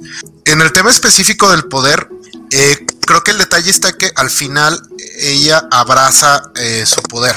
O sea, deja de tratar de no, no se trata de que lo abandonen nada, sino que como que se empodere a pesar de que todos le dicen que te vas a convertir en la bruja escarlata, que aquí al parecer es como el fénix también.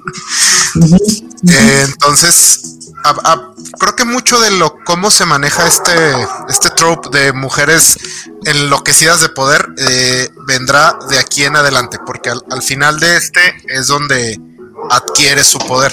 Bueno, donde ya como que lo abraza por completo. Andrea, ¿quieres comentar algo? Porque estos están hablando de que, las mujeres enloquecen de poder. Oye, yo, yo, si fuera tú, les, yo, si fuera tú, les da unas cachetadas. ¿eh?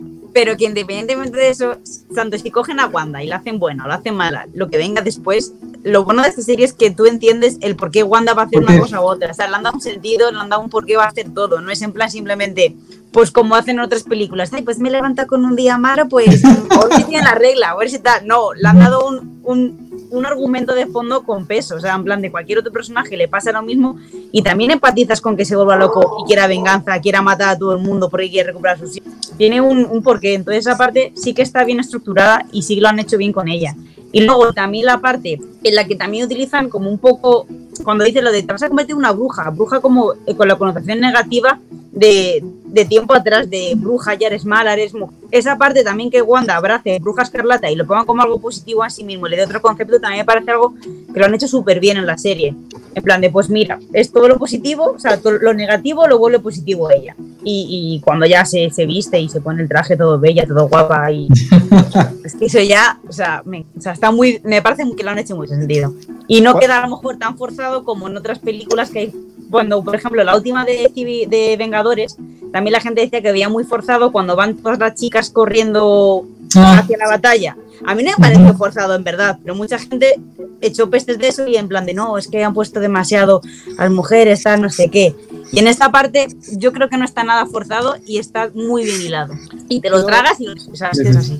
respecto al hate de esa escena particular de, de A-Force, eh, ten en cuenta que también los que se quejan son vatos llorones que les molesta cualquier tipo de, de representación. cualquier representación. Ok, esa, eh, perdón, esa sí es, es una escena de fanservice descarado, pero estás en medio de la escena de fanservice más descarada de la historia. Toda esa escena es fanservice, solo que ese momento específico era un fanservice que no era para vatos, así específico. Entonces, así como que, ah, no manches, ese no era mi fanservice. Pero sí, ¿cómo te estás quejando? ¿Cuál escena? Toda la película es un fanservice. Literalmente es una película que dice, vamos a revisar las otras películas que ya hicimos. De hecho, qué buena una película. Vez, una vez le dije a Vale que Avengers Endgame no es una película, es la vuelta de victoria del MCU. Del MCU, sí. Ya, ganaron y dieron otra vuelta celebrando. oye, oye, oye, Isaac, yo quiero retomar lo que dijiste porque yo no lo había pensado. La analogía con de que Wanda puede ser el Dark Phoenix del MCU. Digo, no lo sé, no, no, no quiero meterme a, teorizar porque justamente se me, se me, hace un error. A mí las teorías nada más me gustan para, pues, para divertirme, pero sí estaría padrísimo que aprovecharan para hacer lo que nunca supo hacer Fox, que fue primero estableces al personaje, después estableces las razones porque el personaje adquiera poder y ese poder sea peligroso y después estableces las razones por la cual podría usar Maldis el poder y ya después estableces que se vuelve un peligro. Ahorita ya lo hicieron con Wanda, entonces bien podrían hacer todo lo... Ajá.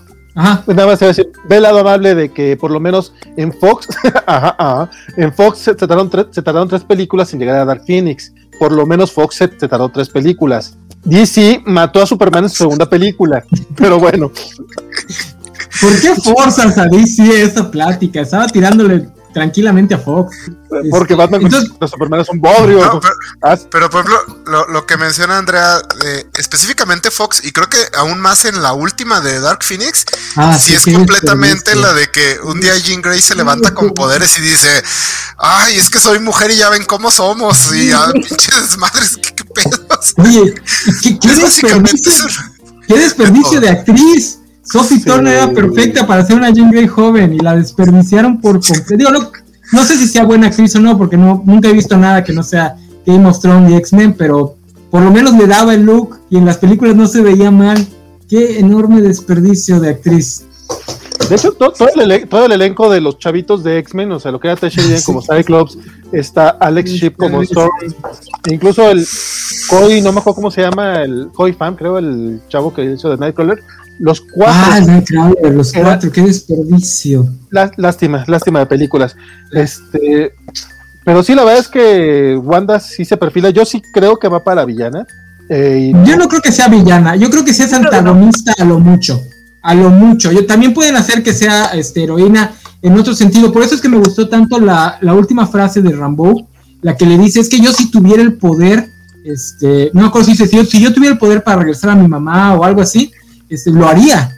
Eh, yo creo que chances se van más por ahí que por villanos y, héroes. No más esta, eh, bueno, espero, a mí me gustaría mucho que, pasara eso, porque creo que es la parte más interesante de los superhéroes con respecto a lo filosófico. Viene saco. Sí, a mí no me gustaría tanto que la volvieran villana, como dice Nano, creo que sí me gustaría más antagonista. Creo que sí, eh, Wanda sale de esta historia un poco, no sé si diría menos heroica, no sé si es la palabra, pero como un personaje con una postura un poco más gris, eh, por eh, y como proyectada a ser exactamente un antagónico, por ejemplo, a, a Doctor Strange.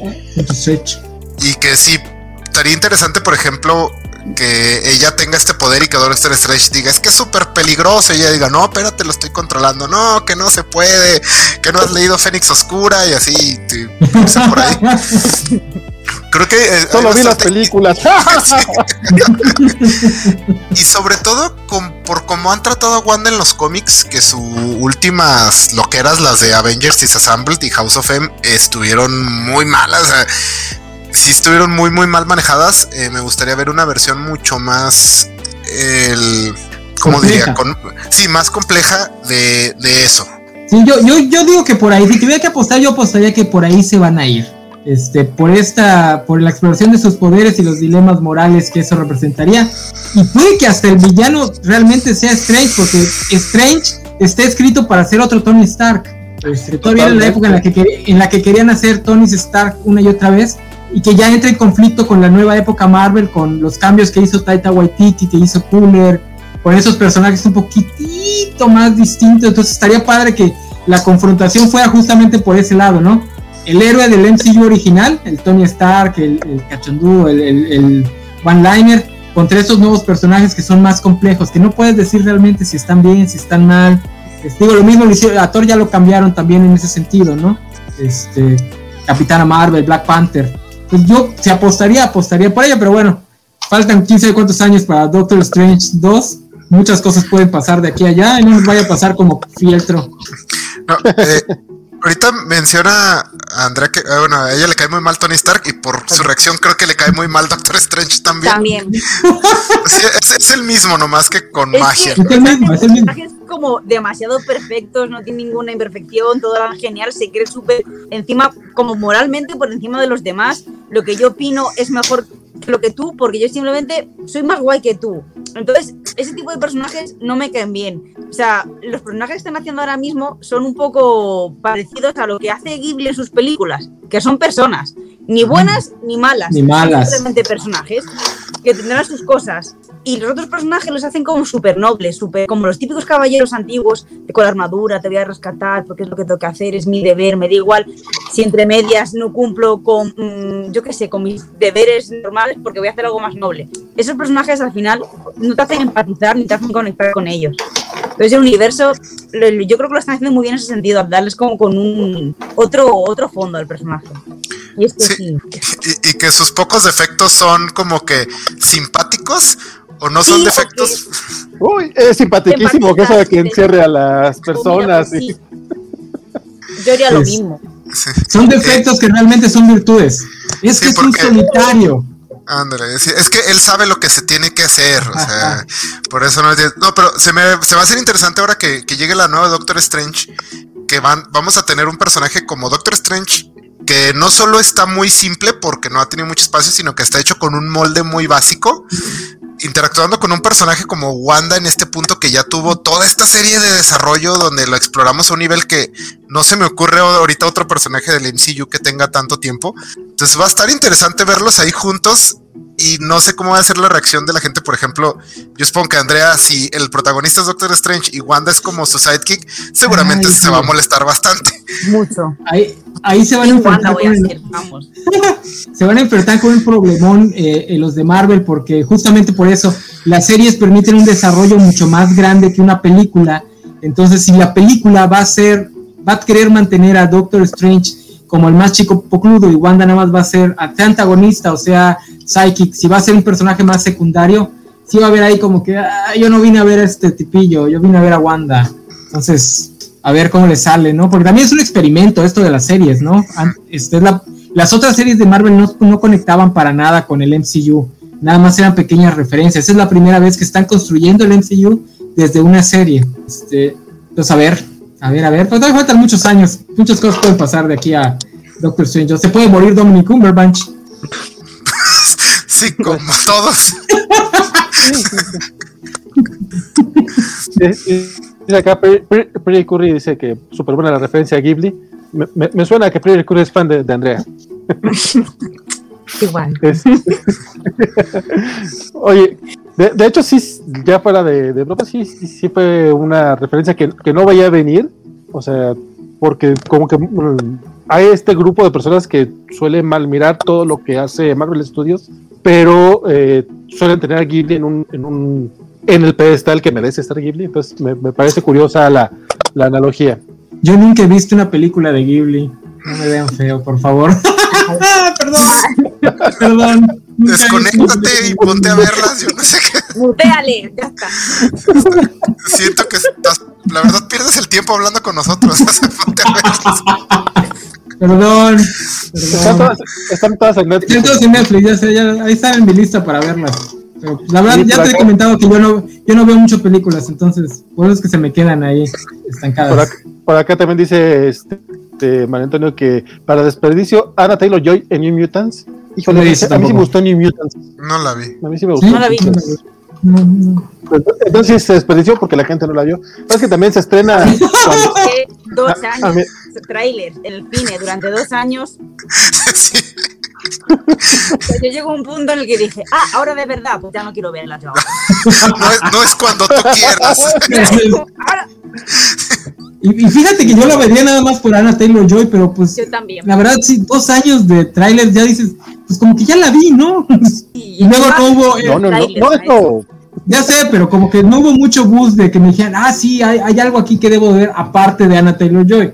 Y pues para eso mejor veo Gambito de Dama, veo Peaky Blinders, este, entonces, no sé, es la primera persona que dice que me gusta, que le gusta, digo. Dice, Nano, no, ¿qué dice Purseaga?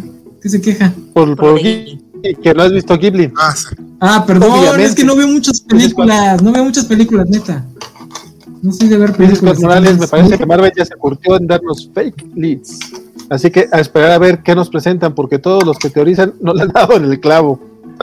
Excelente comentario, muchachón. Eh, Papelita, Vale.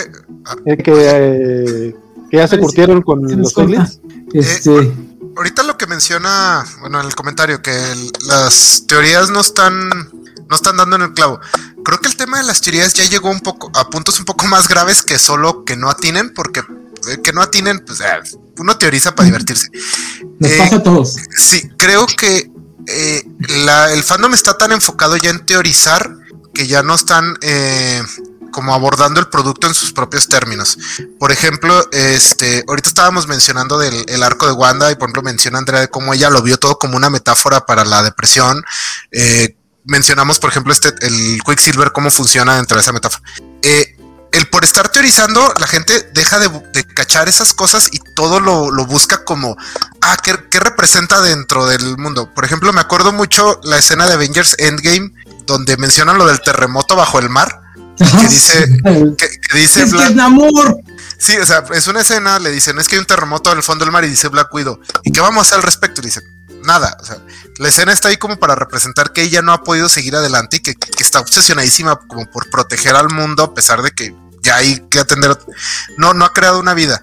Y la gente dijo, no, a huevo es Namor, eh, Namor. viene Namor. Entonces sí es como que, y, y siento que con WandaVision pasó mucho, más por ser una serie tan mm, metafórica, suena súper mamón, pero creo que es la palabra correcta aquí que sí todo es como una metáfora de, de un proceso emocional y todo el mundo estaba buscando con que, ah, la, la flor es amarilla, entonces es, es no sé qué, el peinado de quién sabe quién, entonces es Mephisto, es, es, no, no sé en qué momento decían que era pesadilla, Pues, sí, yo nunca entendí por qué, por qué pesadilla. Todavía me fito, lo entiendo, pero ¿de dónde sacaron la pesadilla?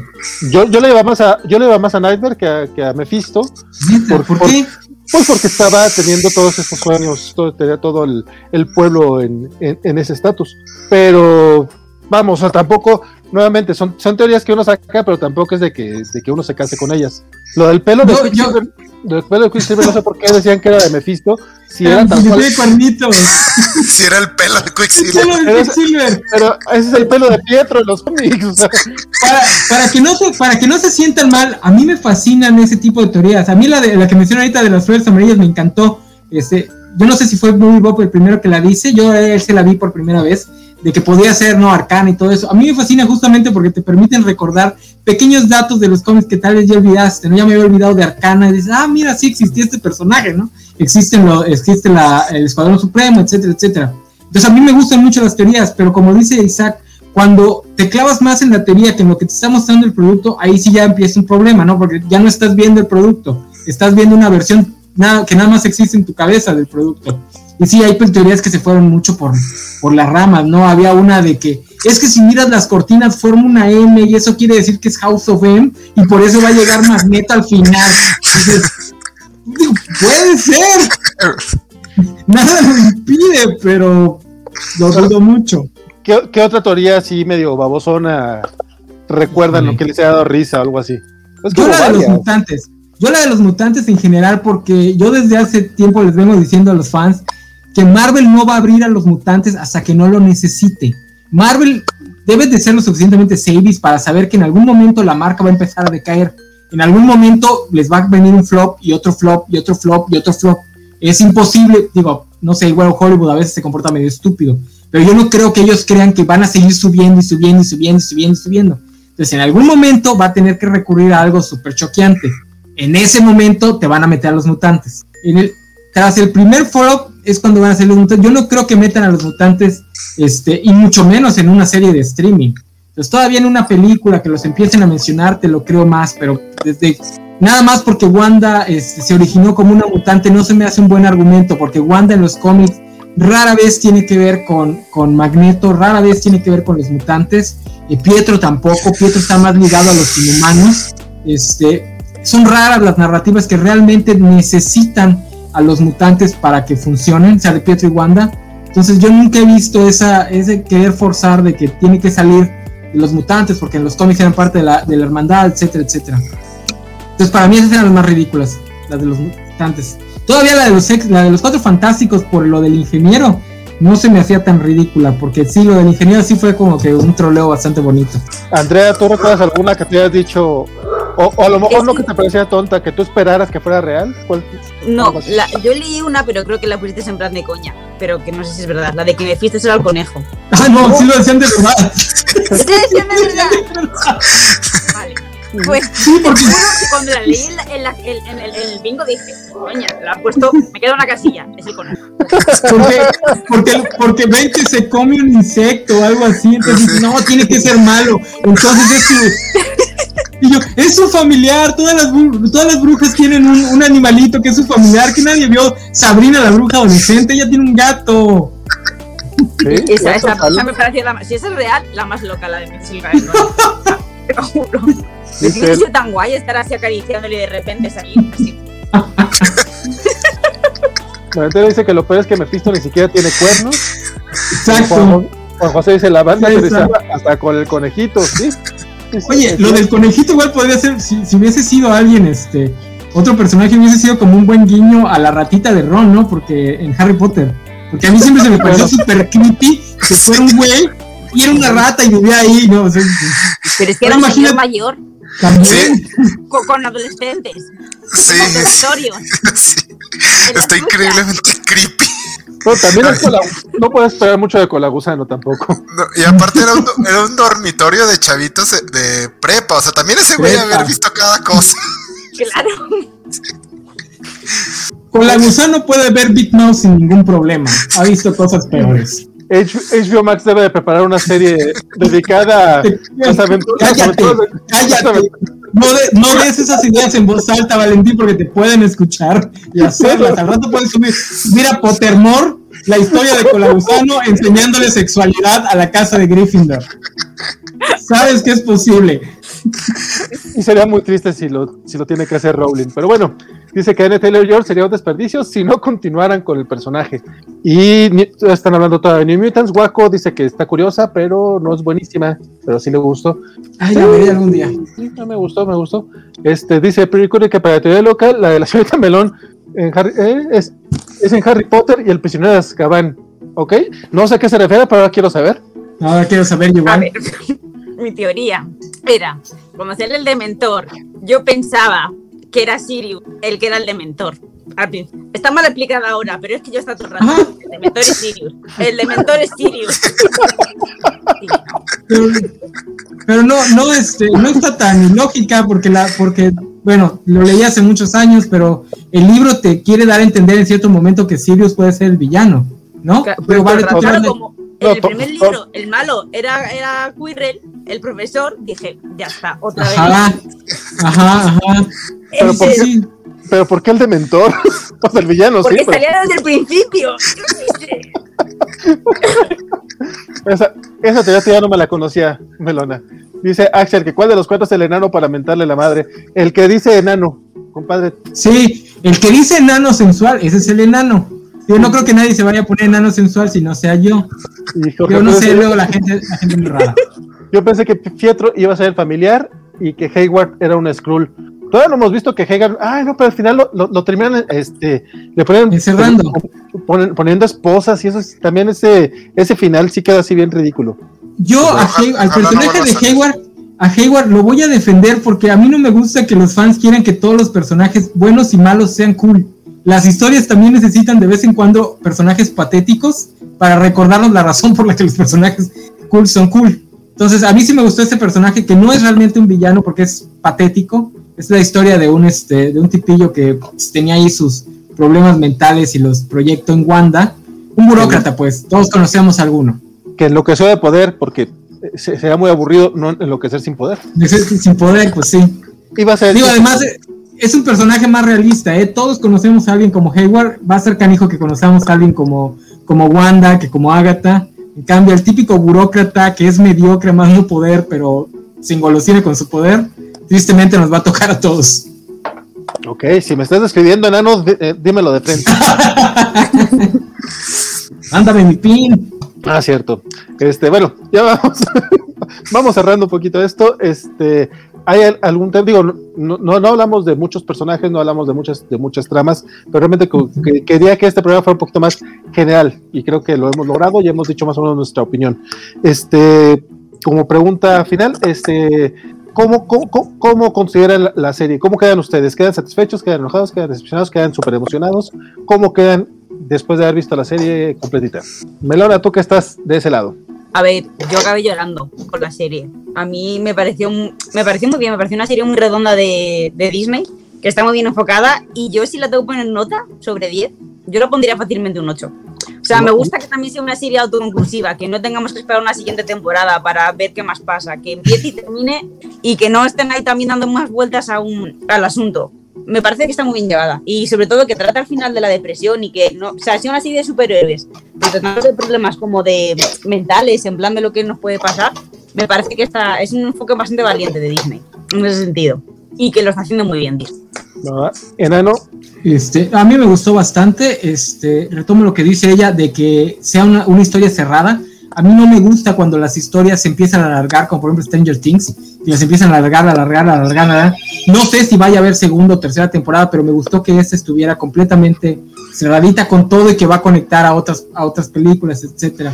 Este, me, gusta, me gusta porque me da más esperanzas al resto de las series del MCU. Yo quiero, a mí me gusta ese tipo de series que cuenten una historia, no importa cuántos capítulos les tome contarla, si van a ser 5, si van a ser 10, si van a ser 20, pero que cuenten una historia, que no estén tan preocupados por alargarse a terceras, cuartas, quintas temporadas. Entonces me da bastante esperanza para las otras series del, del MCU. Me las voy a bajar yo solito porque no me gusta llegar a, a, las, a los productos del MCU con muchas expectativas. Este, pero bueno, tengo una semana para bajar unas esperanzas para, el, para Falcon and the Winter Soldier, que era la serie que más me interesaba por Semo, pero bueno. Entonces a mí sí me gustó bastante, es un buen inicio, esperemos que no vaya a recaer, esperemos que aprendan a manejar la parte de las teorías, no se nos vayan a ir por ahí y después vayan a querer estar complaciendo a los fans y se centren en hacer lo que hicieron aquí, contar la historia que querían contar, en la cantidad de episodios que querían contarla, de la forma que querían contarla. Entonces yo no le pongo calificación porque pues nunca sé poner números no sé, digamos. Tampoco sabes escribir, compadre. Tampoco sé escribir. Isaac. Eh, a, a, mí, bueno, me gustó, como ya mencioné, me gustó mucho todo lo que tiene que ver con Visión y con Wanda. Todo eso me encantó. Eh, también batallaría para ponerle un número porque yo creo que todo ese drama le pondría prácticamente un 10. Todo lo que estaba fuera del hechizo, ah, todo eso casi no, no me gustó. Yo creo que pudieron haber reducido eso al mínimo o prácticamente eliminarlo. Pero en general creo que la serie fue fue muy exitosa en lo que quería hacer. Eh, como ya mencionaron los demás, eh, se enfocaron en la historia que querían contar, no se, no se distrajeron, no se fueron por las ramas y esta historia también está muy bien que esté autoconclusiva. Si al final Disney decide echarse para atrás y no, no continuar con un producto con esto, tenemos una historia redonda, creo yo. El. Iba a decir otra cosa y se me olvidó. Pero el en general sí, yo diría que me gustó mucho. Espero también de aquí, creo que Disney ya llegó al punto donde tienen que empezar a experimentar con los superhéroes, que es, sí, es, un, es, un, punto en el que los cómics llegaron ya hace varias décadas, donde te das cuenta que simplemente presentar un villanote y pegarle ya no es suficiente, hay que empezar a hacer otras cosas. Creo que este es el primer intento de Disney de irse por ese, ese producto que en los cómics son eh, miniseries como The Vision, cosas como Immortal Hulk, por dar algunos ejemplos así rápidos. Y, y, me gusta, o sea, me, me, gusta que hayan tomado el, el, que se hayan arriesgado creo que no se arriesgaron tanto como me hubiera gustado a mí, pero pues es más cosa personal. También a lo mejor era mucho de mi parte decirle, sí, David Lynch a todo con WandaVision. pero también creo que va a ser interesante ver la reacción del fandom a partir de aquí. Los fans tendemos a, eh, bueno, el fandom tiende a funcionar como de manera semi-religiosa. Usualmente eh, agarramos un lote de cosas, damos corte y decimos, de aquí a acá es la Biblia y todo lo demás de aquí es herejía. Ya, deja, que... de, deja, de, hablar de Jorge, no seas gacho. y, y, y, creo que el MCU ya tiene el tiempo suficiente y eh, Endgame funciona como un final como para que ya los fans digan, ese es el MCU de verdad y a partir de aquí todo es, este, eh, todo esto es herejía. Más porque sí he visto reacciones de gente como, eh, es que Disney le falta el respeto a la franquicia, así, que son como reacciones que no se veían tanto en el MCU, más uno espera más, por ejemplo, de Star Wars, Star Trek, este tipo de fandoms que ya tienen más tiempo. Entonces, de ese lado va a estar interesante ver eso y ver cómo reacciona Disney. Yo en lo personal, esta serie me dio muchas esperanzas para la Fan Falcon and the Winter, Sol the Winter Soldier, que era la que menos me emocionaba porque se veía como más producto genérico del MCU. Pero ahora que es negro, esta... ¿verdad? Sí, sí es.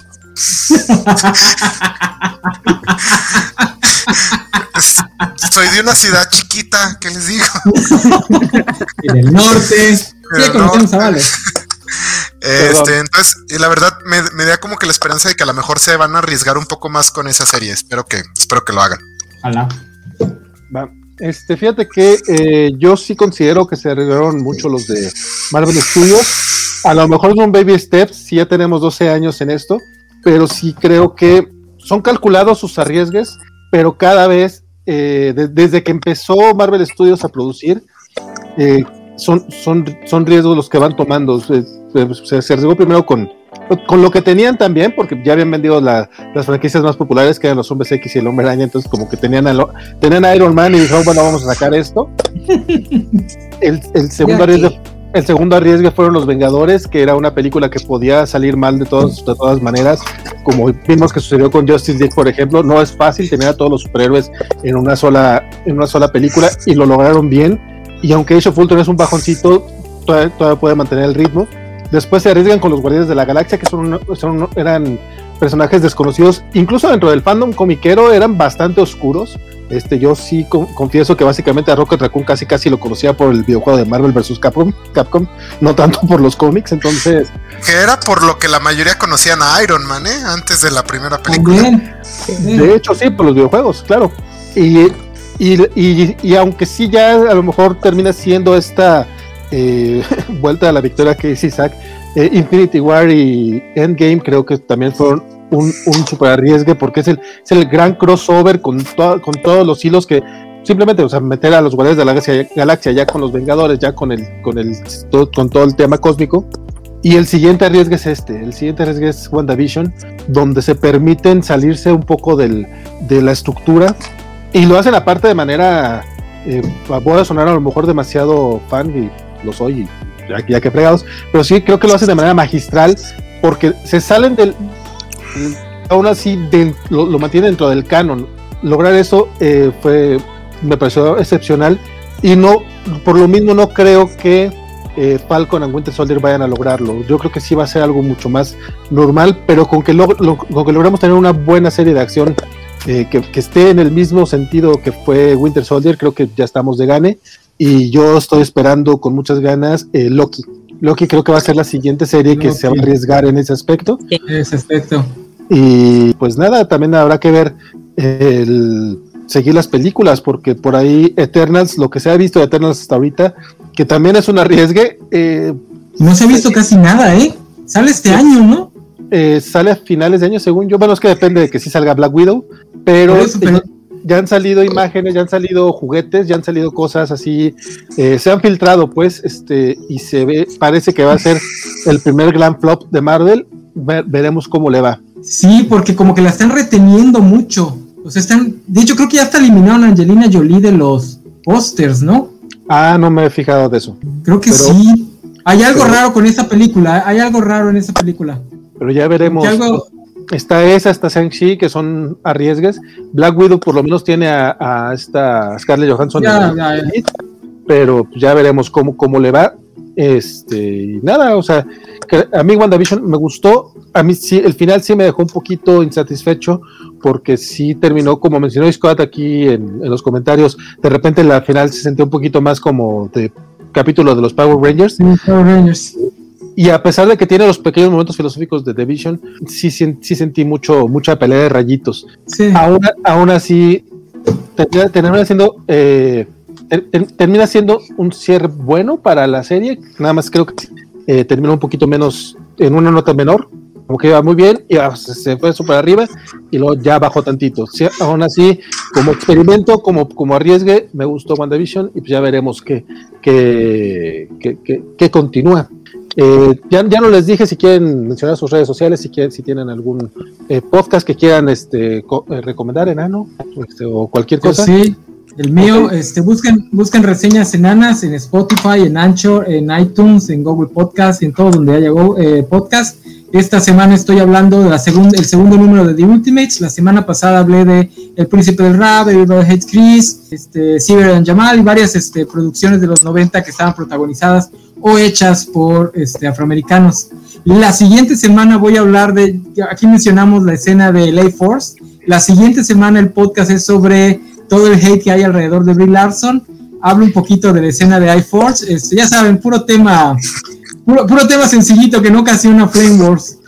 Ya prometo que después me calmo un poco. Yo, yo vi que Andrea reaccionó un poco. A ver, cuéntanos, Andrea. Es que el hate de Bri no lo entiendo. Es que no entiendo de eso. el hate de esa chica. Sí, ¿no? De eso voy a hablar justamente. Es buena gente. ¿Juega Animal Crossing? Animal Crossing, sí. De hecho, de hecho, es algo que menciono en el podcast, es que ella sería la, el sueño dorado de un relacionista si lo vemos así en el papel. O sea, ella es mega nerd, eh, pues guapísima, este, está entre esta feminidad que es medio tomboyesca, no, no está bien usado el término, pero medio entra, entonces es lo que un publicacionista diría, ella es perfecta para una franquicia este, ñoña. Yo no entiendo por qué, por qué la odian tanto. Porque no sonreían el póster. es que todo vino de ahí. Pues ahí búsquenlo, la semana que viene. Debería sonreír más, dicen. Ok. no me la sabía. Este, Isaac. Eh, bueno, a mí pues me encuentran en La Covacha, específicamente en ñoñonautas, todos los lunes, bueno, algunos lunes con Vale y en algunos eh, ñoñoticias los días miércoles. Andrea, esta es la primera vez que participas en La Covacha, espero que no sea la última. Sí, es que no con nada, no participo en ningún lado, ¿verdad? O sea que yo recomiendo las dos vuestras. no, no, pero a lo que me refiero es que ojalá, ojalá participes más que con nosotros. Este. Ay, yo sí, a mí sí me decís, yo vengo. Bueno, vengo, estoy en mi casa, me conecto. Jóvenes, si nos quieren ver hablando del Snyder Cut, empiecen a pedírselo a Vale desde ahorita. Ah, no, de, hecho, días. Yo ya tengo pensado. Yo tengo pensado yo tengo pensado el programa de Snyder Cut, yo tengo pensado el programa de Invincible y de Falcon and the Winter Soldier después de las covacharlas. Entonces, ah, nos ponemos de acuerdo para ver de, qué quieren Así es trabajar con Vale, así es trabajar con Vale. Sí, Nunca sabes lo que Perdón, perdonen ustedes. Pero no, está bien cerramos ya y después de, después del en vivo me, me terminan de trolear de, de, decir enfrente de, de Andrea. Este, visita la Covacha MX, estamos en todas las redes sociales y pues sigan los programas que tenemos de lunes a viernes eh, a través de YouTube. Eh, la Covacharla obviamente va a descansar, eh, descansa el próximo viernes, pero regresa doble, regresa con Falcon and Winter Soldier el 19 de marzo y el 27 de marzo, que va a ser el sábado, va, va a ser, van a tener, vamos a tener también este programa semanal de Invincible y cuando terminen ambas series, vamos a tener un programa de la Covacha en vivo para hablar de, las temporadas en general. Les aviso ahorita a ustedes también. Este, ah, qué bueno. Y pues, es, todo, es todo en esta ocasión. Muchas gracias por habernos acompañado. Adiós.